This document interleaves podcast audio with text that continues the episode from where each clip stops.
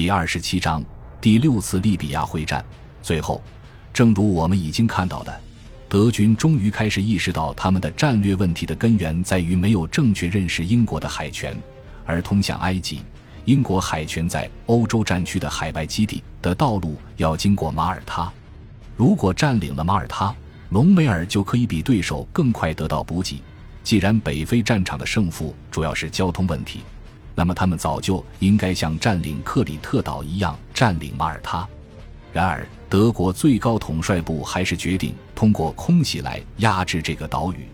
而德军在二月重新占领西兰尼加各机场的行动为空袭提供了强大助力。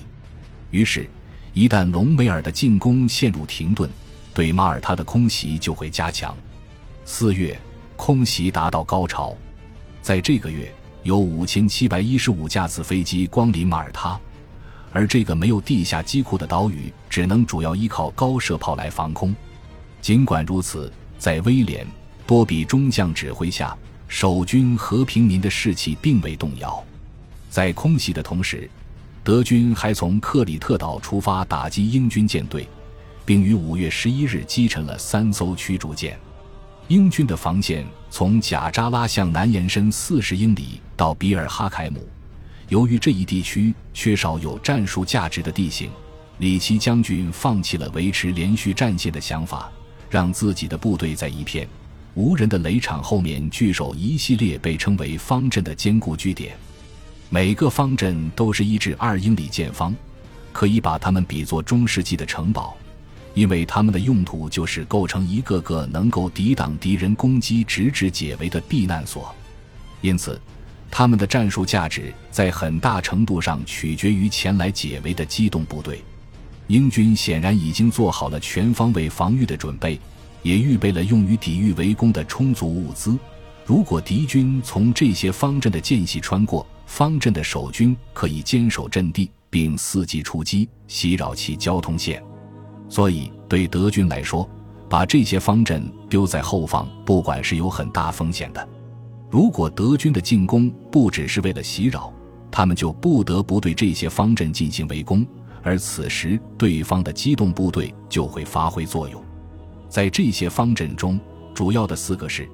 由第一南非师防守的贾扎拉方阵，在其南方的第五十师方阵。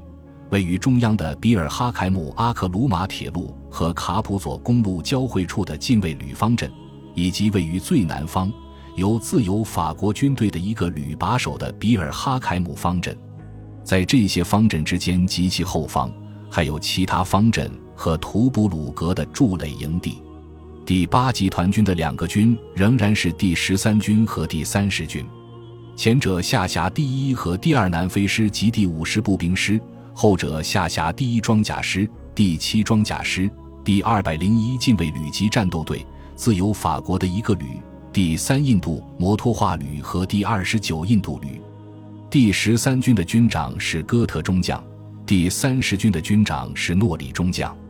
隆美尔的集团军包括六个意大利步兵师、意大利第二十机动军、非洲军团和德国第九十轻装师。据估计。隆美尔有五百五十辆坦克和大约九十辆自行火炮，里奇的坦克数量是六百三十一辆，其中包括约一百辆步兵坦克和一百六十辆格兰特式坦克，装备一门七十五毫米炮的美制坦克。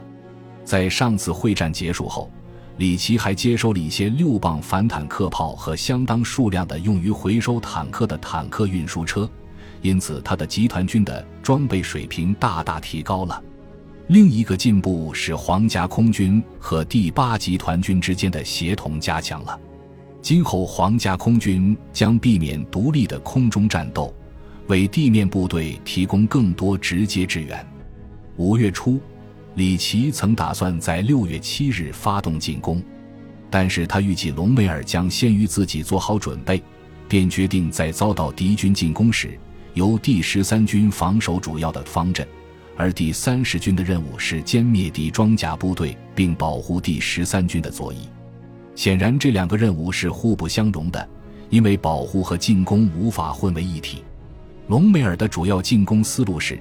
用意大利步兵守住前线，全部装甲部队绕过英军左翼，寻找并歼灭英军装甲部队。在进攻第一天入夜前，占领阿代姆西迪雷泽一线；在第二天掉头西进，从后方攻击贾扎拉防线的敌军，然后在第三天右转，突击拿下图布鲁格。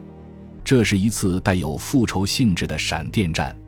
他的计划如下：五月二十六日夜二十七日晨，非洲军团第二十机动军和第九十轻装师将在比尔哈凯姆以南集结。天明后的里雅斯特师突击比尔哈凯姆，非洲军团、公羊座师和第九十轻装师则向阿代姆推进，并在途中歼灭敌军装甲部队。与此同时，对贾扎拉实施佯攻，并派一支部队从海上在其东面登陆，同时还要在敌人雷场跨越卡普佐公路的地方开出通道，为的是在未能立即攻克比尔哈凯姆的情况下缩短交通线。五月二十六日下午，隆美尔从罗通达塞尼亚里出发，预备实施洛伊滕式机动。英军虽然预测到他会进攻，但是当天仅有的一架被派出的侦察机被击落了，因此直到第二天早上，里奇才得知在比尔哈凯姆以南有大约二百辆坦克。隆美尔从集结地兵分三路北进，公羊座装甲师在左，第二十一装甲师居中。第十五装甲师在右。上午七点三十分，他击溃了第三印度摩托化旅，接着他又与第四装甲旅交战，并将其击退。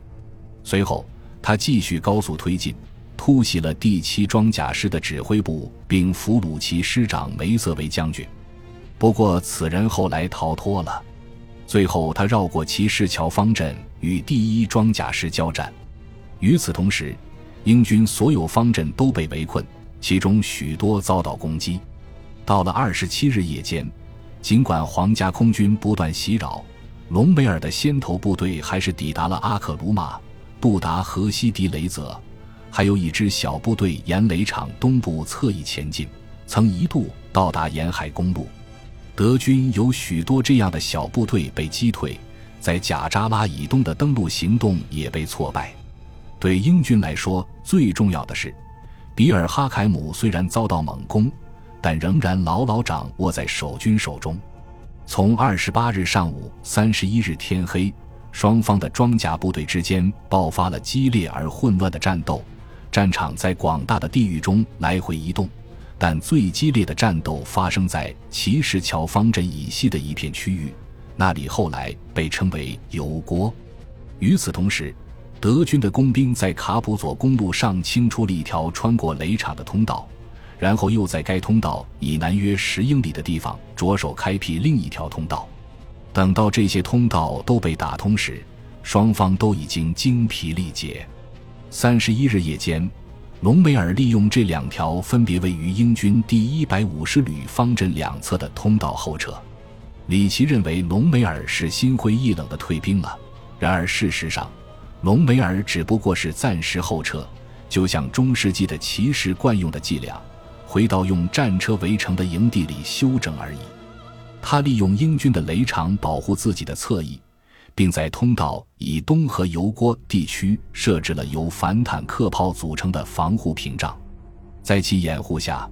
他于六月一日攻击了第一百五十旅方阵。虽然科宁厄姆命令自己的空军部队倾巢而出提供支援，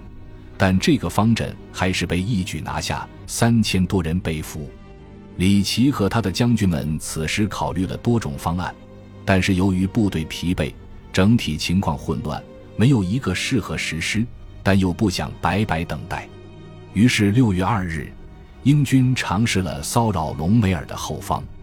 当天，一支自由法国的部队占领了塞尼亚利隆美尔的出发地，同时第七摩托化旅在罗通达穆泰菲尔附近对德军交通线实施了作战。里奇最终决定对油锅地区发动攻击，他计划让第十印度旅在四日晚间从南面攻击隆美尔的方阵，并在五日黎明由第二十二装甲旅在北面追加攻击。同时，第三十二陆军坦克旅向西德拉进攻。这个计划付诸实施后，结果却不尽如人意。虽然第十印度旅占领了由其负责的目标，但第二十二装甲旅在猛烈的反坦克火力打击下无法前进，而第三十二路军坦克旅则撞上了一片雷场。随后，根本没有撤兵打算的隆美尔从他的车阵中冲出来，击溃了第十印度旅。马特尔将军在评论这一仗时写道：“此事已经很明显，先前我方对局势的看法太乐观了。”陆军采用的进攻方式适合对付正在从阵地后撤的敌人，却不适合用于当时的情形。这一天，六月五日，可能就是这场战役的转折点。隆美尔顿时掌握了主动权。为了扫清右翼并控制图布鲁格以南的沙漠，他把所有能抽调的兵员、大炮和飞机都集中到了比尔哈凯姆。虽然里奇将军命令皇家空军袭击进攻者。有力地支援了科尼西将军率领的法国守军，但是到了十日，由于缺水少弹，后者已经无力坚持。但是科尼西并没有选择投降，而是在当天晚上巧妙利用夜色掩护撤退，最终将三十四的部下成功带到了北方的安全地带。拿下比尔哈凯姆之后，隆美尔立刻北上，继续执行他的原计划。十二日。他在骑士桥和阿代姆地区发起猛攻，英国第二和第四装甲旅对他进行了反击，但是在他强大的反坦克防御面前，英军寸步难行。当天夜里，剩余的英军坦克总共一百七十辆，被划归第十三军。十三日上午，这些坦克被用于支援其市桥方阵，但是没能击退德军。为了防止这个方阵被孤立，里奇将军决定撤出守军，撤退行动在十四日上午开始实施。由于这导致沿海公路失去掩护，贾扎拉前线的第一南非师和第五十师面临着遭到后方攻击的危险，因此，里奇命令第八集团军撤退到埃及边境。但与此同时，他决定留下一支部队守卫图布鲁格。这个决定违背了战前制定的计划。该计划要求在大部队撤退时应弃守图布鲁格，因为此时海军已经失去了地中海的制海权。撤退行动是在皇家空军的掩护下实施的。负责保护大部队侧翼的第一装甲师在阿克鲁马西面和东面顶住了德军装甲部队的攻击。虽然发生了严重的交通堵塞，第一南非师还是在十五日穿过了图布鲁格城区。但是第五十师在撤退中遇到的困难要大得多，因为敌军此时已经堵死了他的撤退路线。幸亏师长戈特将军对这种情况早有准备，他没有尝试向东突围，而是转向西突破了意大利军队的防线，然后掉头南下至比尔哈凯姆，再转向正东，经过二百英里的跋涉之后，将他的师带回了埃及。与此同时，第三十军在他的两个装甲师都归建之后，一直维持着图布鲁格东面退路的畅通，直到十七日，敌军一支装甲部队从西迪雷泽地区发起猛攻，该军才被迫撤过边境。至此，图布鲁格再次被包围。十八日，隆美尔对撤退的英军紧追不舍，并在甘布特一带伏击了第二十印度旅，然后他就突然掉头。扑向图布鲁格，此时指挥图布鲁格要塞守军的是克洛帕少将，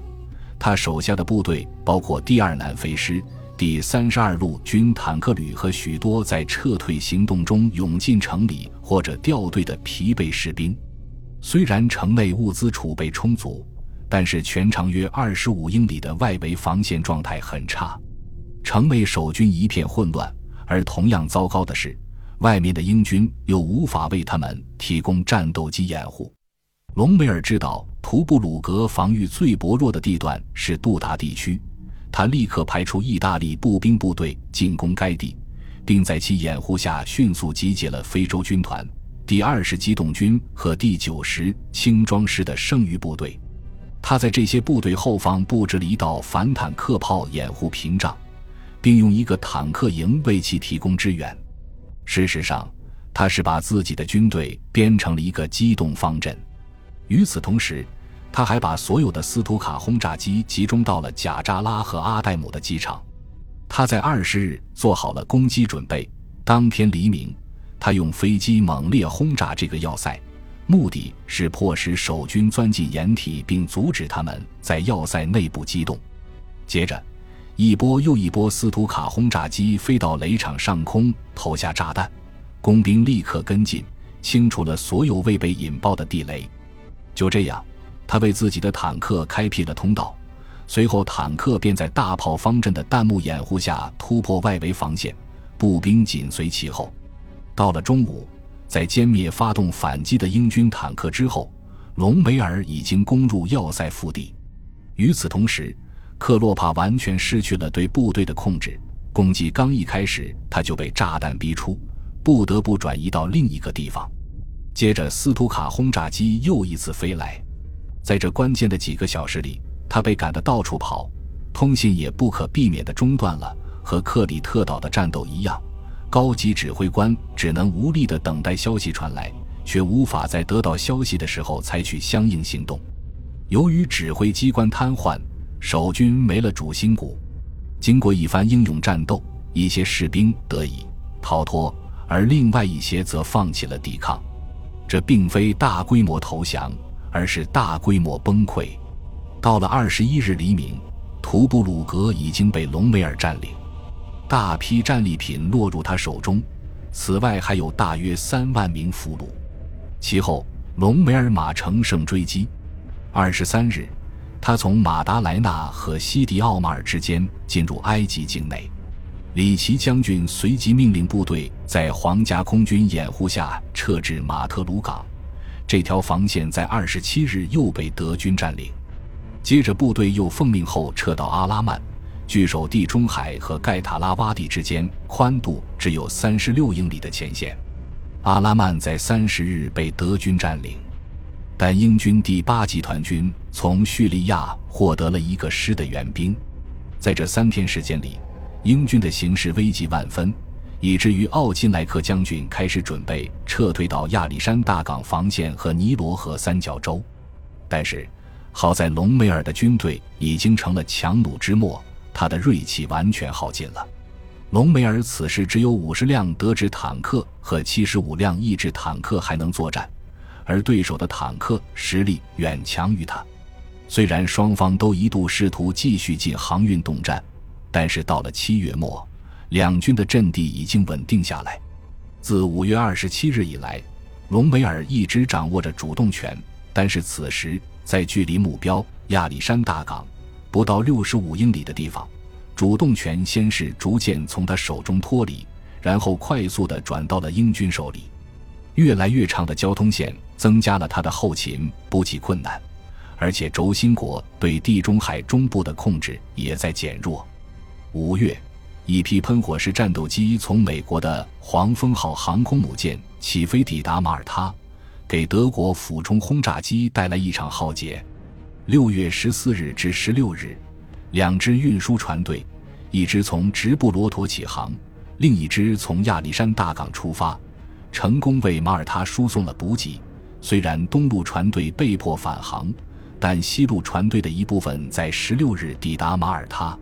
这次行动代价高昂，但它标志着战争潮流的转折。在北非。